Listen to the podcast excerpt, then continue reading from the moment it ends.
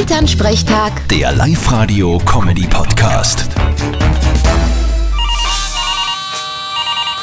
Hallo Mama. Grüß dich, Martin. Du, jetzt konntest du wieder mal heimkommen. Da willst du wieder mal was Gescheites zum Essen kriegst. Da gebe ich dir absolut recht. Am Wochenende habe ich eher ein schlechtes Erlebnis gehabt. Wieso?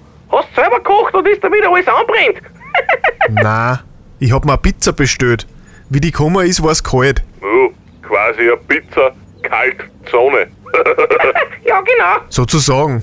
Dafür war das Cola Light, das wir statt dem Cola Zero mitgeliefert haben, warm. Na, siehst, alles im Leben gleicht sich irgendwie aus.